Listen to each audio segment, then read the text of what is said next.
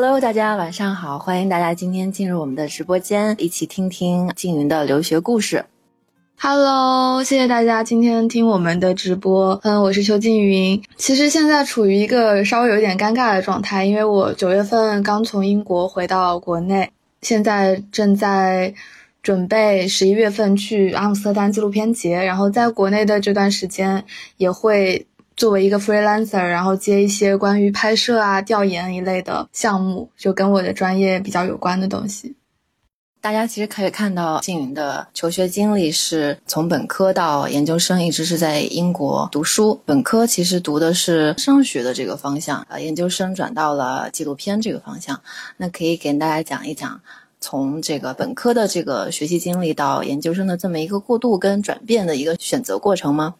其实我觉得我的留学的六年其实有非常多的改变。当时去英国的时候只有十七岁，所以当时一心都想学的是传媒这个方面。当时是去英国读了预科，预科学的是法律和社会学，就只有学了文科的预科才有机会去读嗯媒体方面的相关专业。所以我大一的主修是媒体与文化研究。嗯，但是我发现因为兰卡斯特它是一个偏理论性的学校，所以跟我所幻想的。东西并没有那么相符合，所以我在大二的时候转到了嗯项目管理专业，它是一个四年的专业，所以在大三的一年我就有实习过好多东西，所以等于说丰富了我的这个方面经历。但是其实我自己嗯比较向往的就是回到媒体这个行业，所以在研究生的时候我就想选择纪录片，对纪录片的。感情其实是从非常久以前开始的，因为我一直很喜欢音乐，所以我也会看很多乐队的纪录片。然后呢，我当时的幻想就是，我觉得我嗯心中理想的工作就是跟喜欢的乐队一起巡演，然后给他们拍纪录片。所以这这是我当时对纪录片的一个印象，就是音乐方面的。然后在大三的这一年呢，然后我在 VICE 实习，然后和各种各样的团队一起拍纪录片。因为我从本科到研究生是一个跨专业的申请，所以这一年拍纪录片的经历就给了我非常多的帮助。纪录片让我去了很多我以前从来没有想过会去的地方，也让我接触到非常多我以前不太可能接触到的的人。在大三这一年，然后我自己第一次独立的做了一个纪录片，就是关于杭州的一个香料乐队的纪录片。所以等于说那一年。我尝试了我最想尝试的纪录片，然后也也在摩登天空做了草莓音乐节，也拍了我人生中第一部音乐纪录片。等于说我在大三那一年，把我所有幻想的事情都已经提早做了一遍。所以当时在申请研究生的时候，我只报了纪录片。选择金匠的话，其实也是挺有缘分的，因为在我。出国之前，别人就告诉我，Goldsmith 是媒体方面特别好的学校。但是当时很小的时候，只知道看排名啊，嗯，看综合排名或者是专业排名。但理论性的学校通常都会排在比较高的位置。其实很多大家出国留学的时候，最早你如果没有太多的去关注课程的设置，其实比较容易被排名所左右你的想法。那如果真的要去学媒体这块，你非常需要了解的是，你希望往实践的路走，还是往理论的路走？这一点就是跟学校啊、跟专业的设置都非常有关系。然后你可以在学校的官网去看它详细的课程设置。我就当时就是被金匠的这个方面所吸引，所以我就来了 Goldsmith。当然，现在我也觉得我当时做了一个非常正确的选择。我也很感谢在金匠的这一年。其实刚刚静云讲到了本科的这个实践经历，然后他对纪录片的热爱，以及他最后为什么选择了这个研究生来跨专业学习纪录片这个方向。那么我们先想问问静云的是，在申请研究生的这个过程当中有哪些准备，或者是有哪些感受可以跟大家分享吗？因为金史密斯它比较多的传媒专业都是偏实践的，那像我们，我们是一个 filmmaking 就电影制作的大专业，我们底下有六个分支，一个是纪录片，另外五个是剧情片，剧情片也会分为导演、制片、剪辑，嗯，电影摄影和录音。那每一个专业全部都是要通过面试的。其实面试它的自由度就很大，因为它你会需要在你的 personal statement 就是个人陈述里面。聊你自己的经历呀，和你对对你这个专业方向的热爱，然后非常重要的一点就是还要提交你的作品集，这可能是一些理论专业就是不需要做的这个部分。我们纪录片专业的导师是一个非常非常有趣的一个女老师。当时他给我打视频的时候，看到他一头的红发。我在面试之前，我也在网上搜关于他的一些之前拍过的片子。他拍过一个非常有意思的片子，是关于 One Direction 的粉丝的纪录片。因为其实我们所看到的音乐纪录片很多都是关于这个乐队本身、这个明明星的本身，所以我们很少能看到他们粉丝的故事。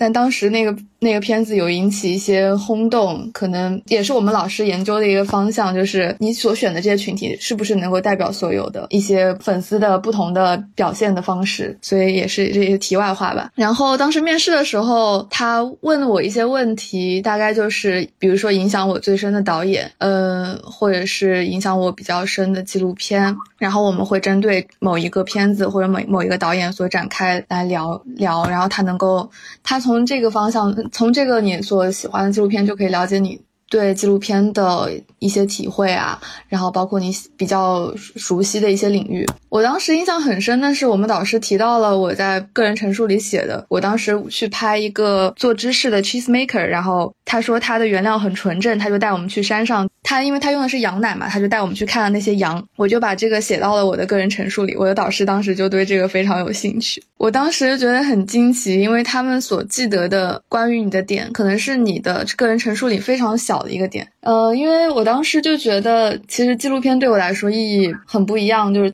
我们当时拍片的时候，有去过山上看那些吃草的羊，就非常不一样，很野生，而不是吃饲料的那些。我们当时去拍一个关于街头文化纪录片，然后我们有翻墙去一个烂尾楼。还有在北京的胡同的楼顶上看北京的胡同，然后还有在里面吃火锅之类的。所以这些经历，其实如果我没有拍纪录片，可能我不会做这些事情。对我来说，纪录片就很有意思。我也很喜欢做调研这件事情，因为我本身来说，我对很多事情都很好奇。当你好奇的时候，你会就就会有去探索的能力。其实我觉得这个好奇心每个人都有，所以其实每个人都有做 researcher 的潜力，就是看你够不够好奇了。啊，那金云其实刚刚最开始讲到说为什么会选择，呃，金史密斯学院来学这个电影，呃，制作呃和纪录片方向，其实是因为得益于这个他他得知这个学院的一个专业的口碑。那在这里可不可以给大家再多一点分享关于呃学校和课程的设置，嗯，你的一些呃理解啊和感受。其实我觉得选 Goldsmith 一个方面是因为我学的是纪录片，嗯，但是我自己对剧情片也非常有非常有热情，所以我们学校的纪录片跟剧情片其实在一个大专业里面，所以你有很多的机会去认识，嗯，做剧情片的小伙伴。然后呢，剧我们的剧情片它也是有五个分支，所以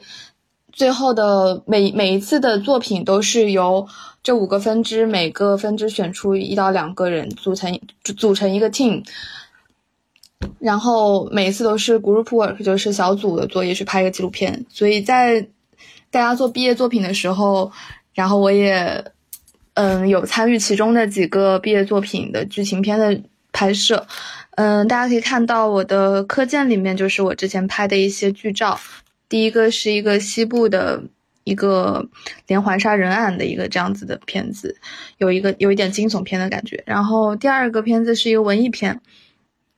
这是两个我之前有参与过拍拍摄剧照的片子。那我们的纪录片，其实我觉得课程的设置非常有意思，也很打动我。金匠是一个很神奇的地方，我我还记得我。在 Fresh Week 的第一天，我去学校，然后碰到我的那些同学，然后听到我们导师跟我们讲我每周的安排。其实我那天就很心动，我就觉得，哎，好像我来对了地方。比如说像我们纪录片的课程，每一周我们都会有两分钟的短片啊制作。嗯，第一周是一个自我介绍，但是我们是要用视频的方式来表达，你可以选择任意的方式。呃，当时我就觉得，我当时选的是一个 video letter 的感觉，就是一个视频视频的信，就是给我我们班同学的一个信。但是我所有的视频都是那一周 fresh week 我在伦敦伦敦的生活，然后里面有讲到我关于我关于音乐，关于伦敦，也关于纪录片的一些故事，也不是也没有具体的故事，但是就是一一种写信的方式。那我们班还有的同学，嗯，会用一种可能比较实验的方式啊，然后还有一些，比如说过去的作品有很多，嗯，时尚的元素，所以他就会把他之前的作品结合他自身所拍在放所放在一起。还有的同学他用了一些，嗯，之前别人给他拍的视频。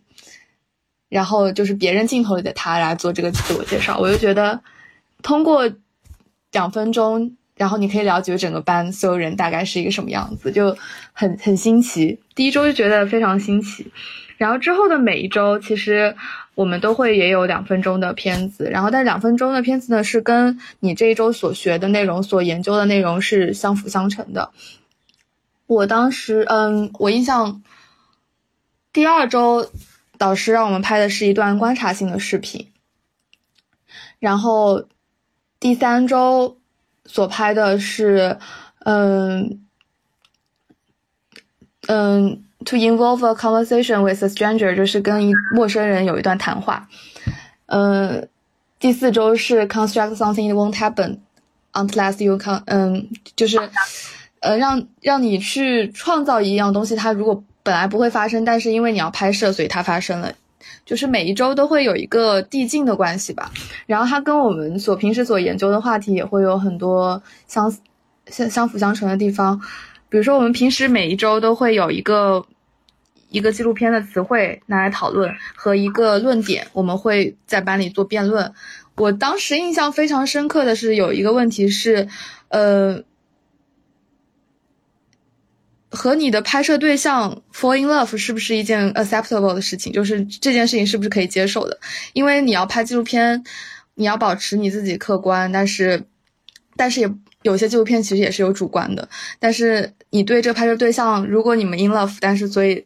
你们的、你的、你的、你所处在那个角度会非常不一样。然后我们大家就会有更针对这个来来讨论。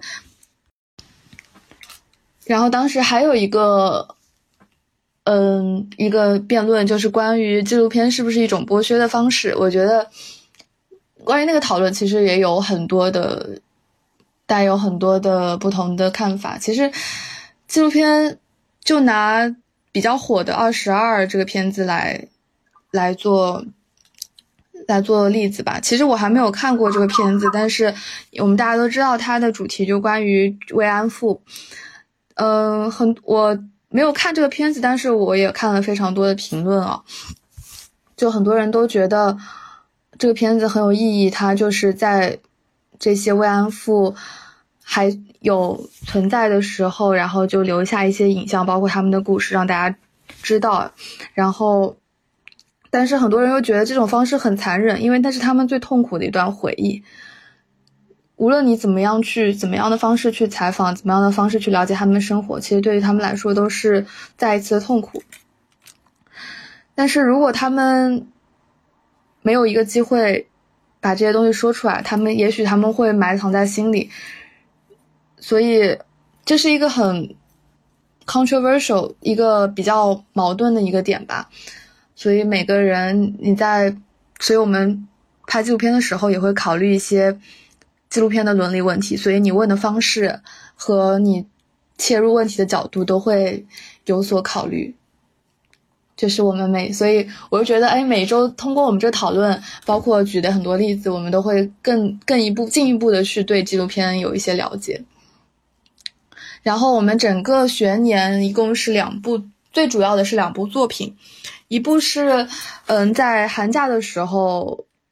寒假之前放映的一部作品，嗯，这部作品是命题的。我们当时老师给的题目叫 Between You and Me，就是关于你和我。然后这个你呢，可以是任何东西，可以是一个城市，可以是你的一只宠物，可以是你的一个朋友，或者是你最亲近的家人。嗯，所以我我们当时有很多的，就非常很多的不一样的。不一样的选题吧，有的可能是拍自己最亲近的妈妈，或者是有的可能拍的是陌生人，然后我拍的是我本科的时候一群朋友。嗯，其实我觉得拍家人这个题目是在在对纪录片记记录纪录片的这个工作者来说是一个非常有意思的挑战，因为镜头很多时候能帮你促成一些话。可能你平时不可能问妈妈的是一些事情，在镜头面前，你可能就有问出来了。所以这就是一个有有一点好奇心探秘的过程，我觉得也是很有意思的。所以我们当时老师说，其实你们应该拍一拍你们的妈妈，一定有很多不为人知的故事。谢谢静云跟麋鹿，也谢谢所有啊在直播间的听众们，跟我们一起度过了这个非常有意思的一个小时。谢谢大家今天的收听，然后这也是我第一次做分享，呃，留学的分享，希望有再有机会和大家再聊天。